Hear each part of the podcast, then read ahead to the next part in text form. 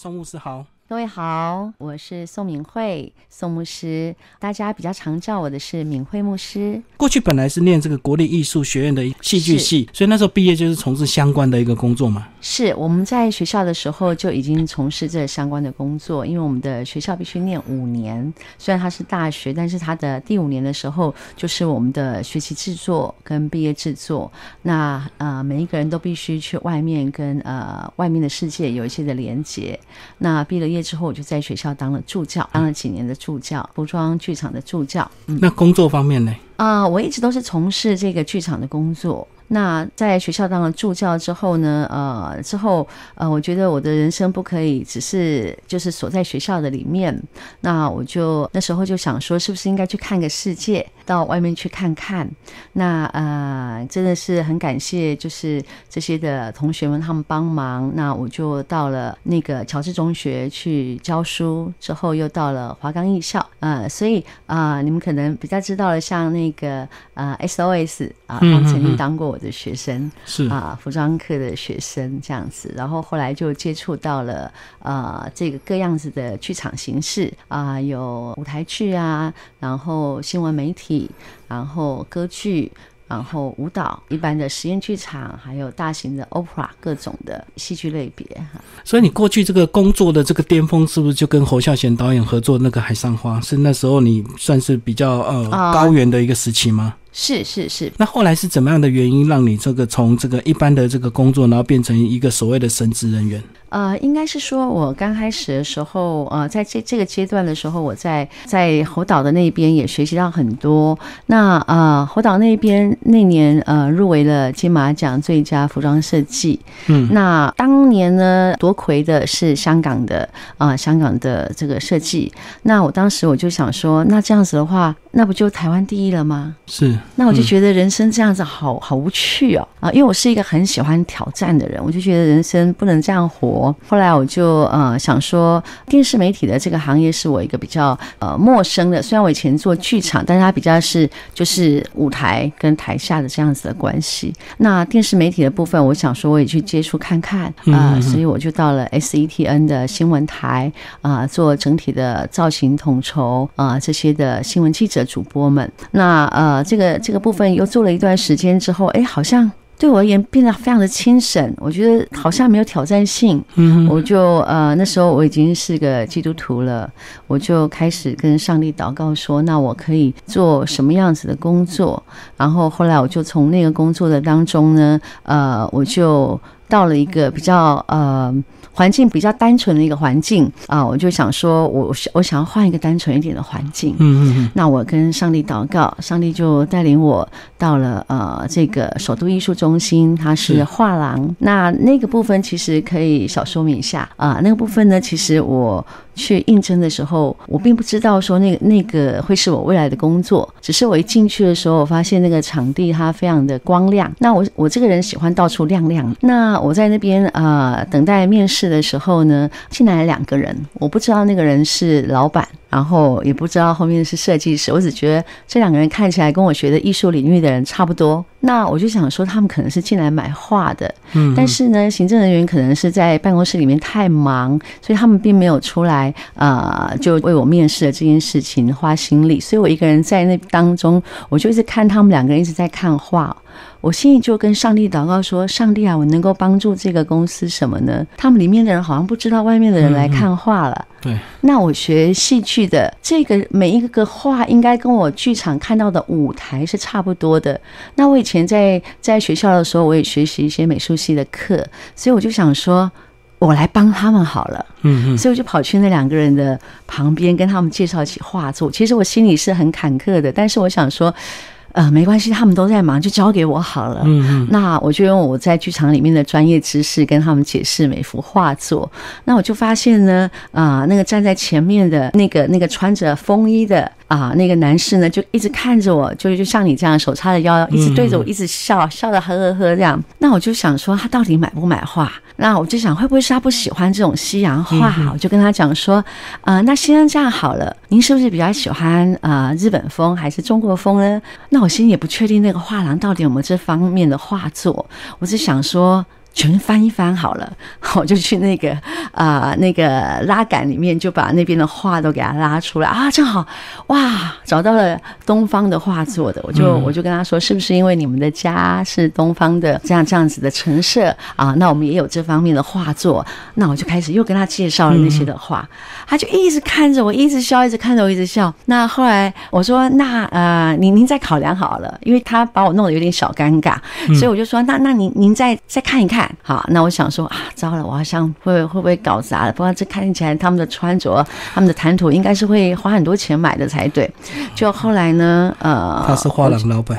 对，没错，你真是聪明。所以他很，他觉得很讶异，说你一个客人居然跟老板介绍话，他很，呃，我在想他的心里就是看你能够讲多少，他就一直听，一直听，是是是是。那那我我通常是一个很敏锐的人，因为我们学戏剧的人很会察言观色。可是呢，那一刻。就我的上帝就让我突然之间我完全不知道，所以我很很轻松，然后虽然里面很紧张，因为这是一个新的领域，可是我就就可以很轻松的跟他讲讲讲讲讲讲，哎，就乱盖一堆吧。可是我相信他应该很感动你的热情，因为很少人会客人自己跑去跟主人介绍东西的。是是是。所以后来你真的有在那边工作吗？我真的有在那边工作。然后就是所谓的画廊经济嘛？不是，我是做开发企划部的经理，是做啊，就是内部的整个的。的这些的行政啊、企划、展览啊这部分，所以那时候行政人员没有出来招呼，是因为他们行政人员就说啊，你来应征，那你先坐着，他们就在里面忙了。那我在外面看到了，哎，怎么有人进来？嗯，里面的人没有人出来打招呼，是是，对哈，所以我就自己对。所以这个工作后来跟绳子有关系吗？啊，后来我做了这个工作不久，我里面就有一个上帝的声音一直告诉我说，你该啊来到教会服侍哦。我们叫我们在专业领域叫服饰啊。然后我就想说，我不要去教会，因为虽然那时候我已经是基督徒了，但是我认识教会的工作。那因为我本身学剧场的，我就觉得那个那个年代的，我觉得剧场呃的专业知识呢，来的眼光来看教会，我就觉得教会都套招啊。譬如说，这个人突然病得医治啊，对，然后哦鬼跑出去啦，哈，很多的神机骑士发生，所以我就一直不相信这个。那在那个当中呢，我也因为这样子的呃信仰的关。系，所以我就我就一直觉得说那个东西应该是不太可靠的，嗯哈。那呃，但是呢，上帝在那时候翻转了我对他的认识，就要我到教会去。然后呢，我到我记得我到教会的时候，其实我才在刚在这个画廊工作不久，哈。那薪水也很优渥，工作也很得心应手。但是呃，我到神要我到教会去工作，我第一年去的时候，我很担心我的薪水。因为我必须要啊支持我的家人的生活，所以我就问了牧师说：“呃，交一个月薪水多少？”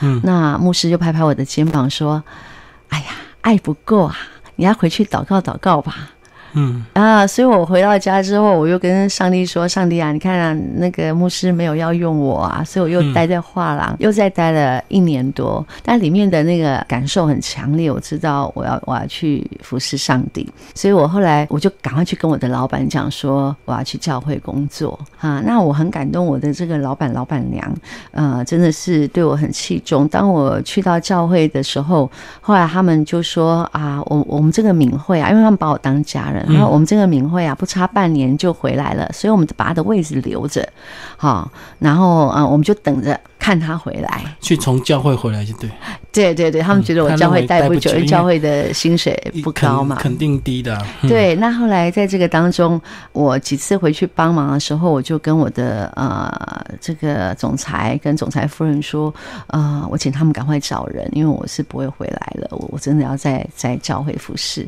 所以这这已经是我第二次又到第二年又到教会去跟牧师讲。那第二年去讲的时候，牧师觉得我这次大概是下定决心了。对，所以呢，我就离开了我原本的画廊，就进到了教会工作。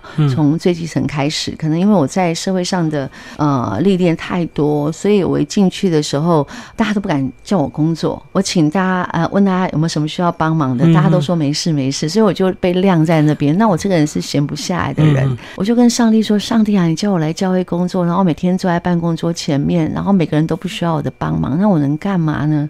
哎，我没想到上帝的计划高过我的计划，上帝就问我说：“那你的特质你知道的？”我说：“我就是爱傻笑啊。”嗯啊，我就想到对了，我去站门口最合适。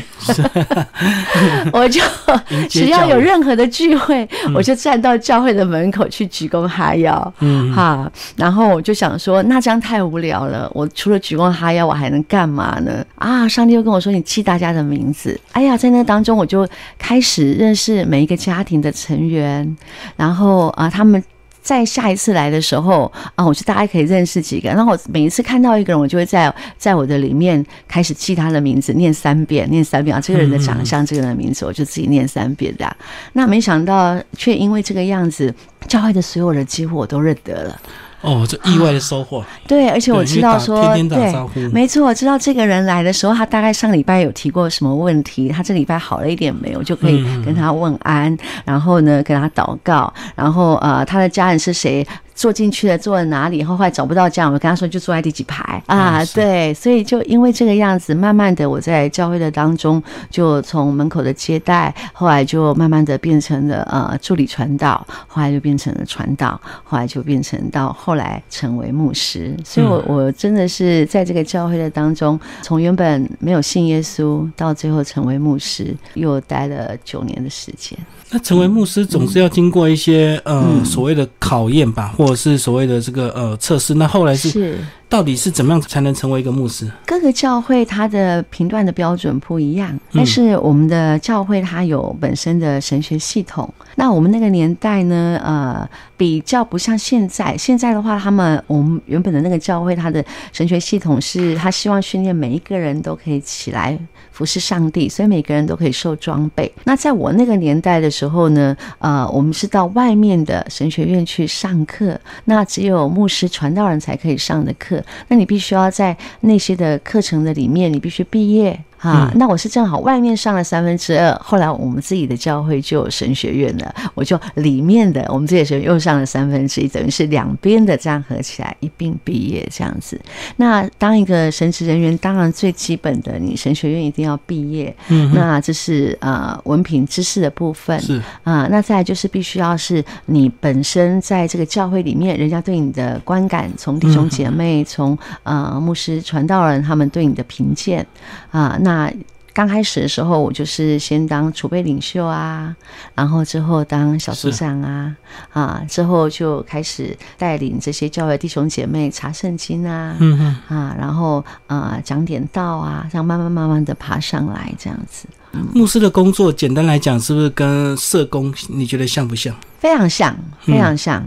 对，就是很多的关怀，很多的探访，帮助呃他们的生活问题之外，大部分比较社工比较帮助的是生活问题。对，实际啊，对。那呃，牧师比较多的功能是灵性的关怀，生命他可能遇到一些，譬如他工作上遇到一些的难处啦，他家庭发生一些争执，夫妻发生一些争吵，或者是亲子问题啊，那他不知道怎么面对，那我们就可以用圣经的话语。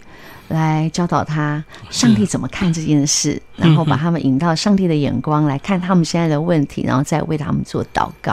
哈，其实这两种工作都有一定的一个重要性，也跟服务性了哈。是，但是我觉得社工他是很实际，就是提供你协助，或者是直接提供你金钱的一个救助，透过一些他们的一个系统跟管道。是。那牧师这部分是比较精神灵性，他可能是需要比较长的时间，对不对？是。所以我觉得人呐，如果遇到问题的话，他如果生活其实上遇到一些他过不去的地方，他第一个可能他就。不去教会，因为他可能要把他的精神就拿来。赶快再去多煎几份菜来工作，没错，对他可能就没有办法再去在乎他灵性跟精神这部分，他就知道赶快吃饱。是是，那像这样子，没错，一般人都是这样子的，这样子的反应。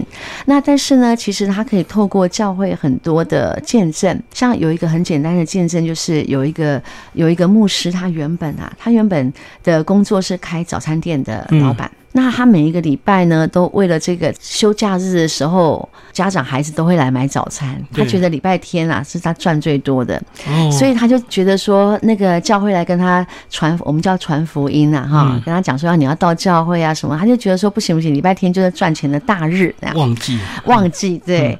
结果后来呢，啊，教会的牧者就一直去探访他，探访他。后来教会的牧者说：“你试看看呐、你哦一个礼拜啊做六天，礼拜天去教会，你会发现你呢刚好打平，然后你又多了一天，这天礼拜天是你的休假日，这样。那他当然很希望休假，因为自己当老板几乎不能休假嘛。结果他他后来他就想说，好，那就赌看看好了。嗯嗯，他就变成礼拜天休假。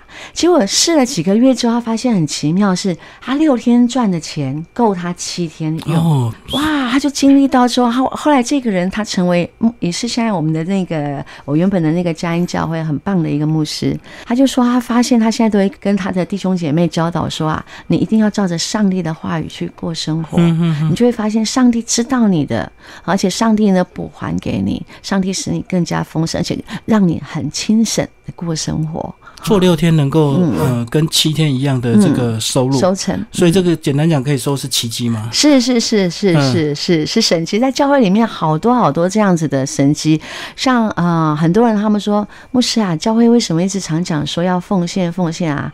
阿温出来就无必啊哈，阿阿波北塞能啊，嘿 啊，啊 你叫我跟奉献跟奉献，阿你北塞啦哈，啊我们先巴豆先狗这样子，哎呀，我们就会跟他们讲说，no no no no，上帝的话语有一句说，先求上帝的国，上帝的义。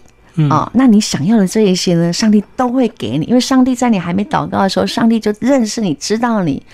当然，这样子的你们所谓的这样叫宣导哈，宣导这样的理念，很少人去实践。但是真的去实践了之后，就很多人回来教会做见证，说上帝真的是这样子的供应的啊，所以根本就你可以很放心的，只要说你愿意把你的时间每一天拨点时间亲近上帝，然后每一个礼拜天至少每一个礼拜有一天的早上两个小时，你来到上帝的面前啊，来听听到，然后跟弟兄姐妹相处，你就会发现，在人生的当中会带来很大的翻转。其实你过去本来就有信教，对不对？我之前是我我是大学五年级的时候开始接触这个信仰，嗯但是呢，那时候接触呢，呃，我是一个不冷不热的基督徒。哦，我就是遇到遇到失恋的时候，我就进教会了。嗯，然后呢，又谈恋爱的时候又离开教会。需要的时候才去。对，嗯所以教会的人其实还蛮认识我的，因为我年轻的时候应该比现在更美丽、更苗条啊。对，然后呢，他们就说：“哎，那个宋敏慧又进来了，就知道说啊，他又失恋了。对对对，哈，就就是这样。所以那时候并没有，并没有真正的呃相信耶稣。我觉得我那段时间其实是只是希望让人家知道我是基督徒，好像那个年代人家说是基督徒，就好像评价高一点啊，哦知识水平高一点啊，只是一个爱慕虚荣的方式，并没有真正的认识耶稣的。以前我也这样想，因为如果人家问你宗教这个，嗯你说你我是佛教、道教，就感觉很老气；那如果是是基督教，就感觉比较阳阳的，是是是阳光啊，嗯哈、对正面积极是啊，对对对，那后来嗯是怎么样来让你决定又成立这个全球宣教协会？也是上帝在祷告中、呃指引你吗？呃，应该是说后来就是今年的呃，今年的一月份的时候，我的母亲过世了。那呃，我之前呢，在我这么多年的这么多年在教会的服饰的里面呢，有一个会友讲说啊，我我是一个非常奇特的人。他说我好像不用放假，就是我放假的日子就是回家，是，因为呢，我我的母亲是植物人，所以我觉得我必须要花时间多多的陪伴我的母亲。那我那时候就台北、台中跑，只要一放假我就台北、台中跑这样子。然后，嗯、照顾到我今年我的母亲过世了，过世了之后呢，我的父亲，我原本也就是一直观察我的父亲，然后呢，后来发现我的父亲撑不过去这段时间，他因为他们相处了五十年了，五十来年，然后感情非常的深厚，他们是青梅竹马。嗯嗯，哈，那啊、呃父亲就天天躺在床上流着眼泪，他也不想起来吃饭，然后也不爱洗澡了，然后呢，走路呢人就越来越枯槁，越来越瘦，他站起来都没有力量撑起自己的身体。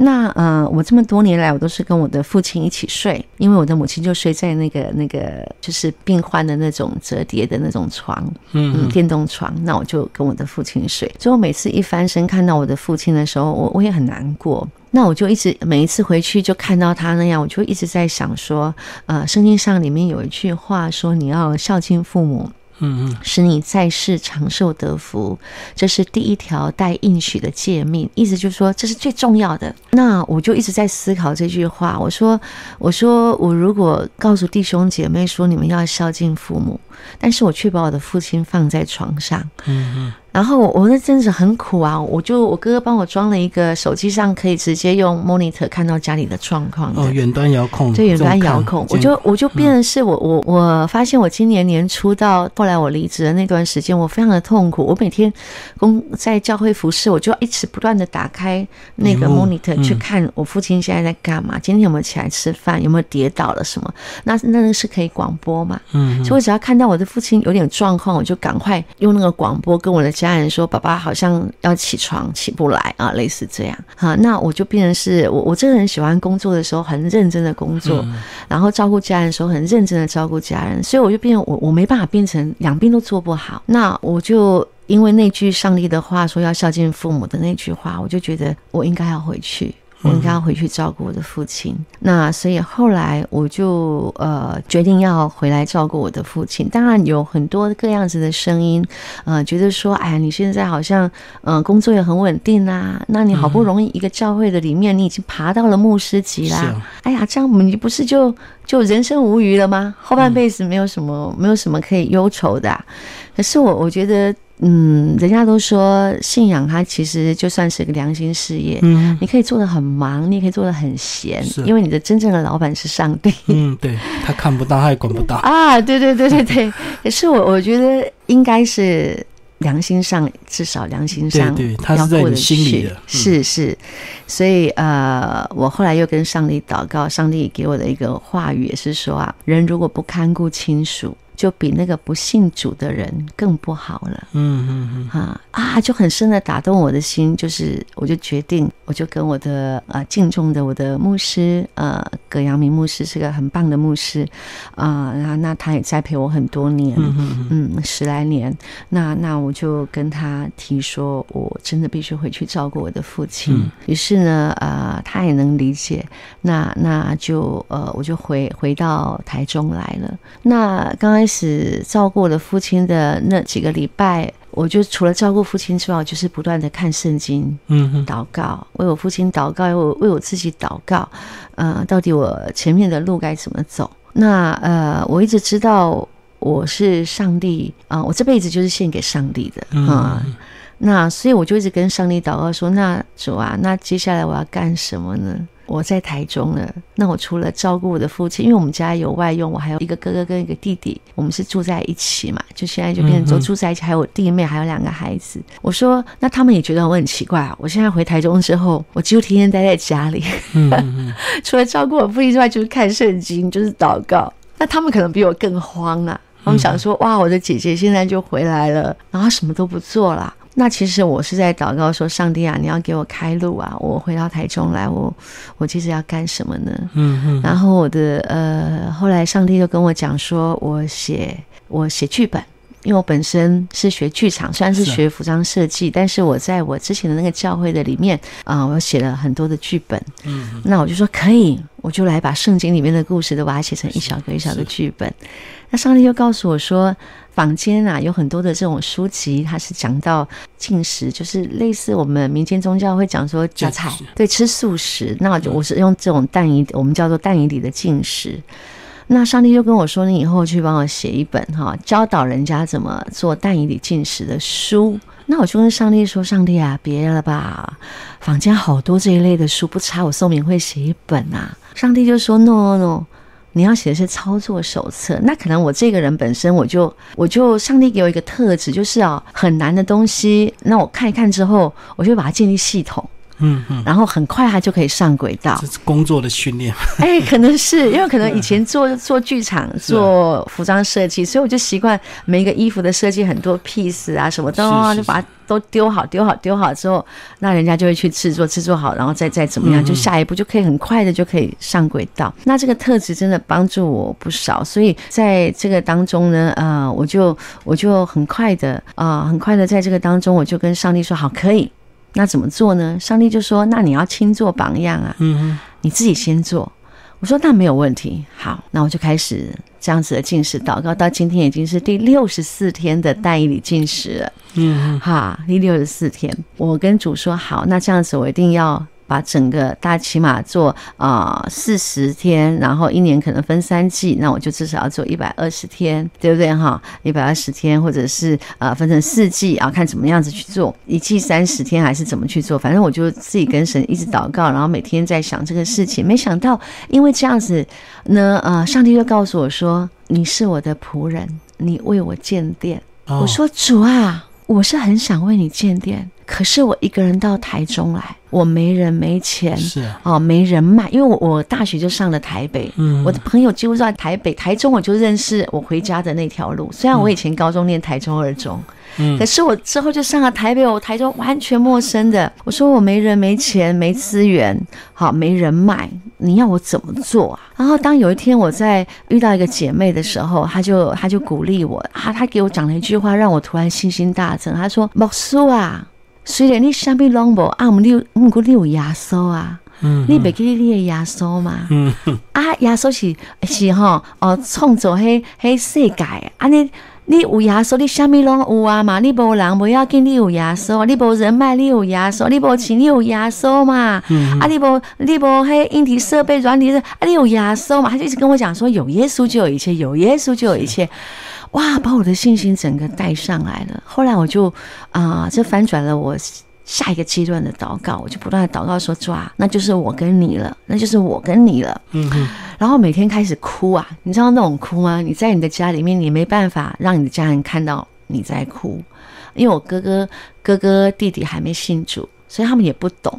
那我每次哭，我就要到洗手间去哭，哭完之后呢，又要呃眼泪擦干，然后再在洗手间待很久，直到我的看镜子发现我的眼睛不肿、眼眶不红的时候，我才能够出来啦。所以那个哭是你在祷告的时候跟这个主有这个呃深刻的一个互动跟连接所产生出来自然的情绪反应嘛？是是是是，嗯是的一个内在互动的的情感的表露，然后我不知道到底要怎么做才好。那呃，真的是很感谢上帝。后来呃，这教会就如同您现在看到的，我们在七月二十一号，我们就要献堂感恩礼拜了，就是呃所谓的开幕典礼啊、嗯对，那会。邀请呃这些的基督徒的朋友们可以一起来。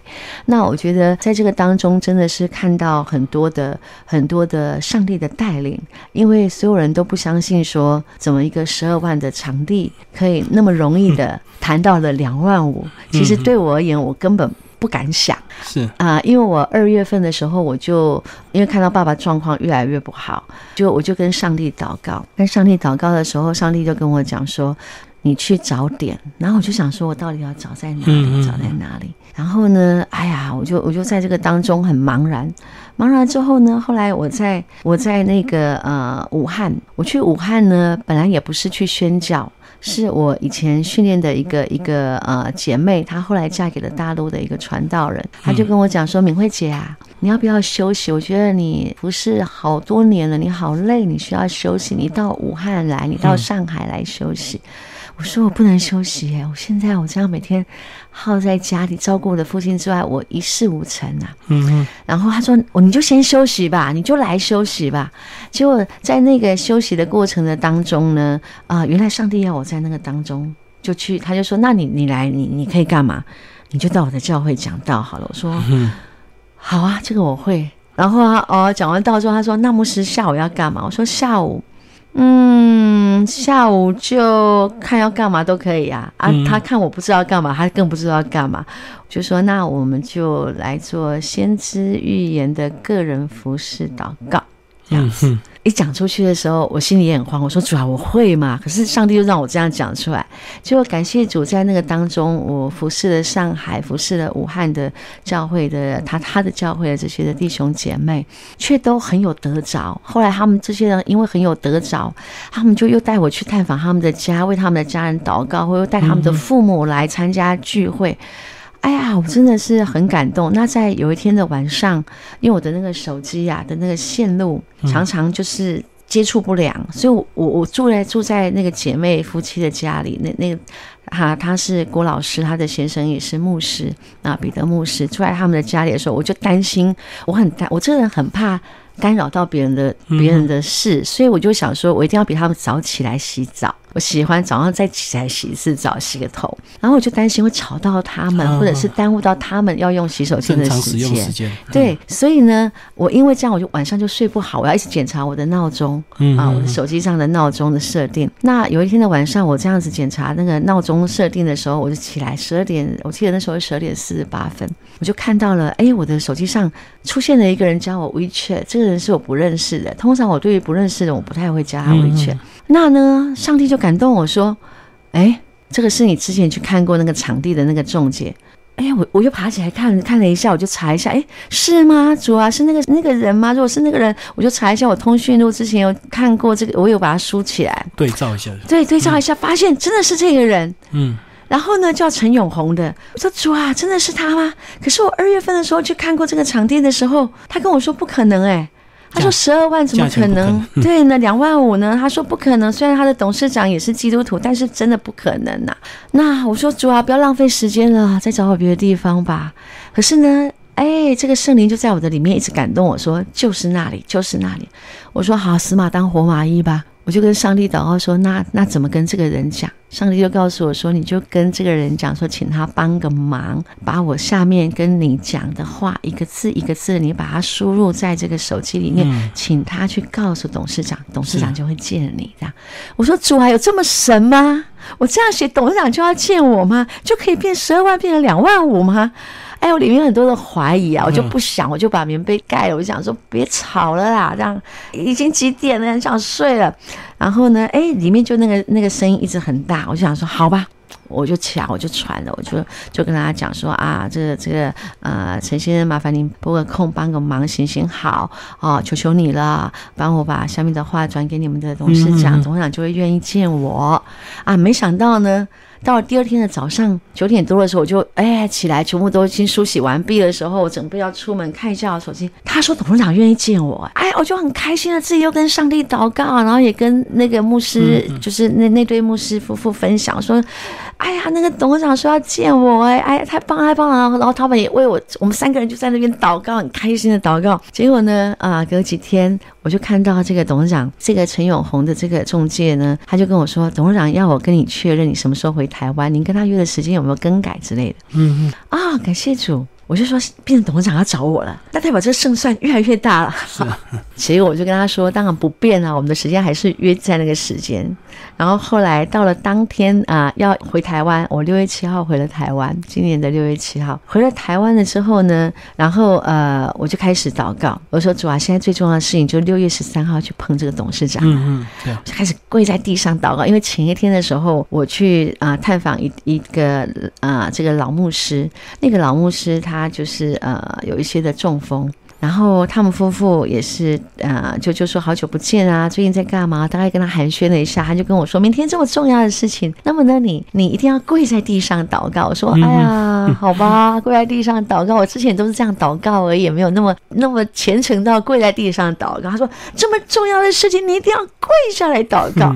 你跪下来祷告，上帝给你话语，你才知道怎么去面对这个董事长。哎呀，这太难的事了。如果你跪下来，上帝还啊没有给你话语，你就继续跪，跪到上帝给你话语啊。上帝给你一段话语不够，你再继续跪，起码要跪到上帝给你三段话语，这样。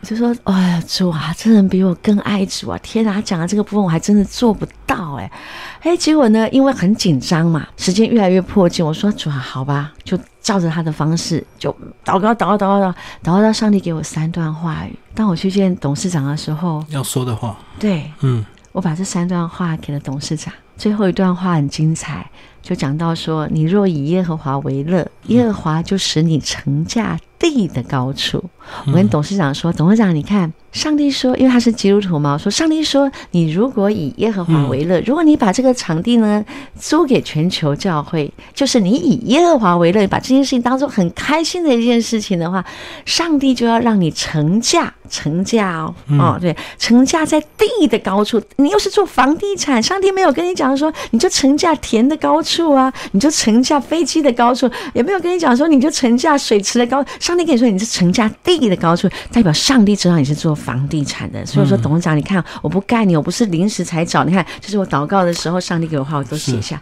哎呀，董事长终于软了心肠，他就说下去看场地。嗯，当下场地的时候，看场地的时候，我想董事长他可能是要给我一个考验，看我能不能通过。他就说那个冷气空调啊。嗯，大楼呢，呃，决定不修了，因为这个费用太高。那你去想想办法吧。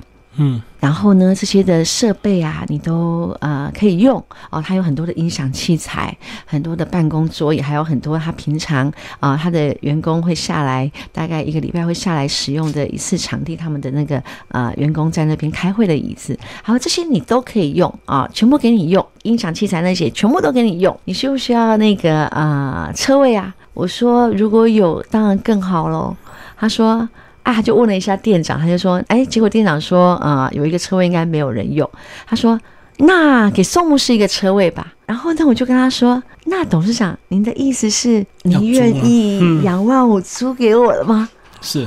他说，你能解决空调的问题吗？夏天到啦，他实话打退我。夏天到啦，这边很热啊，没有空气不行啊。好，就跟他说，董事长，我求求你了，上帝说就是这里了。求你租给我好不好？然后他说，他就很开心的。哎呀，我我觉得我每次碰到了这些人，他们都很开心，就让我我我是一个穷人家的孩子，我对于那种高官显赫的人，我是很有压力的。嗯，但是呢，像我碰到那个画廊的那个总裁跟这个董事长呢，就都让我感觉他们是他们都很开朗的笑，就让我觉得卸下我的心防。嗯，所以当这个董事长也一直笑的时候，我就跟他说：“真的求求你了。”他就说他要去跟董事开会，因为还有好好些的董事，他不能一时答应我这样。结果就回家又开始为这个事情祷告的时候，你知道吗？他说他回答我说董事会通过，嗯，就两万五租给我，然后加上车位一个，再加上所有的音响设备跟办公桌椅全都给我，嗯，所以真的就是一个很大的神迹。那也因为这个事呢，谈成了当天的晚上的时候，有一个弟兄他打电话给我，他说啊，牧师啊，你今天发了一个简讯要我们为你祷告。到底你今天去谈成了没有？我们全家紧张死了。我们全家，你知道吗？这根本是不可能的，因为他们家是做房地产，是做那种营造业的，跟建设公司。他们说这根本是不可能的事情啊！所以呢，我就跟我的家人说啊，宋牧师啊，呃，有一个事情他哦，今天要去谈，根本就不可能了。不过啊，我们就为他祷告好了。所以全家人都想说，到底你今天谈成了没有？我就跟他说谈成哎，哇，他们全家好开心的，听到他们都说欢呼啊。然后呢？他就说：“那谈成了，接下来呢？有什么需要？”他们说：“不需要空调了。”嗯，空调要自己处理。嗯，要自己处理。他说：“然后这个弟兄说，牧师，我平常要你为我祷告，你是不是都没有仔细听啊？我有没有跟你讲说我做什么的？我说啊，对啊，你做营造业的。我有没有跟你讲我我哥跟弟在干嘛？说哦啊，对，他们在盖捷运。他说对嘛，你要常常想到我，牧师，你以后要常常想到我。”这个空调呢，这对我们而言这小 case 啊，这个我们奉献，我们家认领的这一块，嗯嗯嗯，哇，问题解决了。那个一百七十三平，你可以想象那个那个整个空调设备是很惊人的数字。第二天他们非常的积极，他就带了他的他的爸爸就来丈量了场地，然后呢，没有想到他们的这个家庭真的非常的爱神，我只能说他们真的很爱神。然后他们就觉得，呃，他们的公司要跟呃我的全球，我们一起来荣耀上帝，这样，嗯嗯，啊，所以他们还奉献了什么？他就看到天花板也需要做整修，然后呢，呃，墙面也需要做补墙，然后重新刷油漆，然后有一些漏水的现象，必须要要再做补土，然后呢，楼上应该要要有个看板吧，然后应该有大幅广告墙吧，哎呀，全部这些他全部都奉献，嗯嗯，还有我们因为有两个姐妹跟着。我一起打，只要打你们叫打天下嘛。那我我刚跟他们讲说，我跟你们说啊，你们其实不要跟着我，你们跟着我呢，其实我可能前六个月我一脚都没有办法供应给你们，我连我自己，我我连我自己都要很拮据啊，都要想办法的。我说啊，真的是水囊够细密啊，你们祷告清楚，愿意的话你们再跟，不愿意的话你们赶快去找别的工作。那没有想到，他们竟然愿意跟着我。嗯，那后来呢？他们就看到说，那这样好了，牧师，我们就先住在教会。所以我发现上帝真的很爱我，他们就两个愿意在教会就有一个小房间嘛，嗯嗯嗯，他们两个就住在那个当中。那后来我就又跟上帝祷告说：“好，上帝好了，是你叫我建立教会的，教会建好了，那个房子也谈成了两万五，冷气、空调这些建设设备都有人奉献。那现在问题来了，两万五的房租，主啊，你不要欺骗我，怎么办？我说主啊，每个月有两万五的房租，我怎么办？我现在一角薪水都没有，我怎么办啊？我就开始。”很用力的每一天跟上帝祷告啊，说主啊主啊，你要救我，你要救我啊！这个两万五交完，下个月两万五又来了，而且一定不止两万五，又有水电瓦斯啊，什么什么这些所有的费用都来了。哎呀，真的是很感谢主。有一天我去探访一个姐妹，那个姐妹是我呃之前好几年这么多年来我就常会去探访的一个姐妹，在她住在台中，我就去探访她之后，后来啊她就跟我讲说，她有一个感动，她可不可以让她来参与我建堂的这件事情？啊，她问我说，你前两天说你要建堂的那个事情有有签成了吗？我就跟她说，嗯，还没签。谈成了，这样，他就说他一直有一个感动，他想要奉献一整年的房租。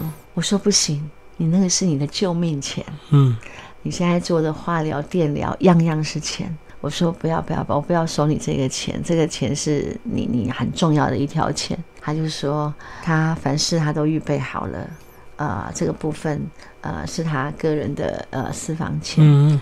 他想要在这个部分给上帝用，好不好？他一直求我，我说好。那呃，你您不要奉献那么多。他说不，上帝给他的感动就是奉献第一年的房租。所以你看，我第一年的房租三十万呢，三十万也有了。嗯嗯，我又跟上帝祷告说，好，那这个问题解决了。现在又有个问题来了，主耶稣啊。那我没有时间一直写。我之前的那个那个教会的那个牧师，哇，他他他的神学装备啊，然后他的那个呃文笔非常非常的好，他每天噔噔噔就可以写出一堆的那个神的话语的各种各种教导课程，对他而言轻松一举，对我而言就很困难。我就跟上帝说：“上帝啊，我我没有我以前的那个那个牧师这么厉害耶。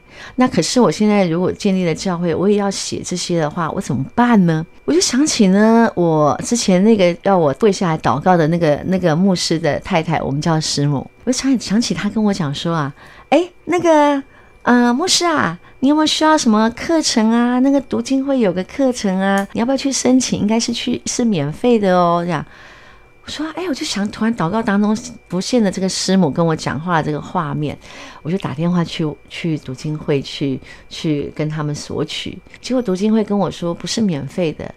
一本要一百五，我说哦哦好，然后我就挂掉电话，我就跟童工们讲说，一本要一百五，算了，我们就查圣经好了，因为大家手上都有圣经，自己带自己的圣经啊，这样不用花钱。反正我现在跟他们讲说，全部都是零元起价就对了。然后呢，他们两个就说，那牧师我们不可以信心小啊，我们什么事什么事什么事，上帝都给我们做成了，那这个一定有办法。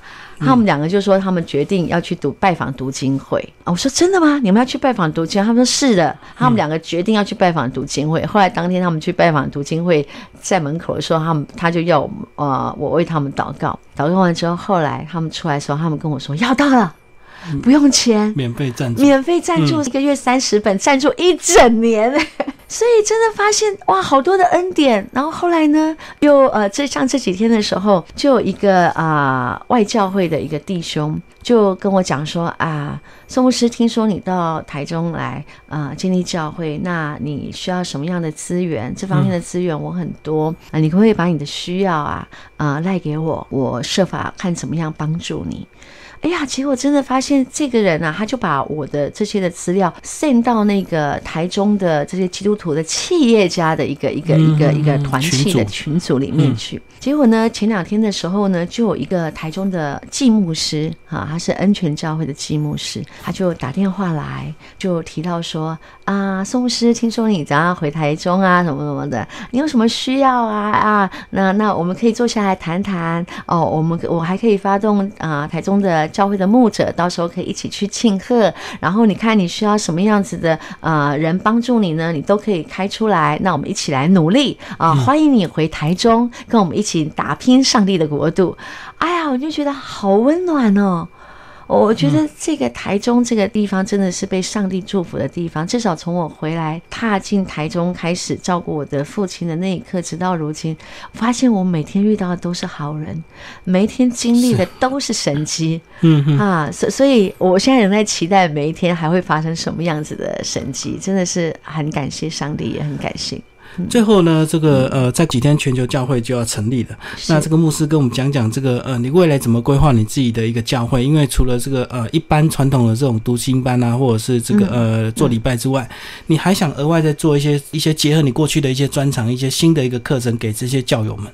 是啊，基本上我们的全球宣教协会它是走全球的服饰，所以我们希望我们可以到世界各地去啊，关心那些的比较呃鳏寡孤独废弃者、贫穷的，然后呃就是比较不被呃要不到社会资源的那些的那些的呃族群们啊，或者是或者是被社会放弃的那群人，好，或者是一些的比较呃各方面的物资啊跟。呃，装备上比较缺乏的一些的小教会啊，然后，所以我们也希望说，我们就在这个点上可以补足各教会的缺乏。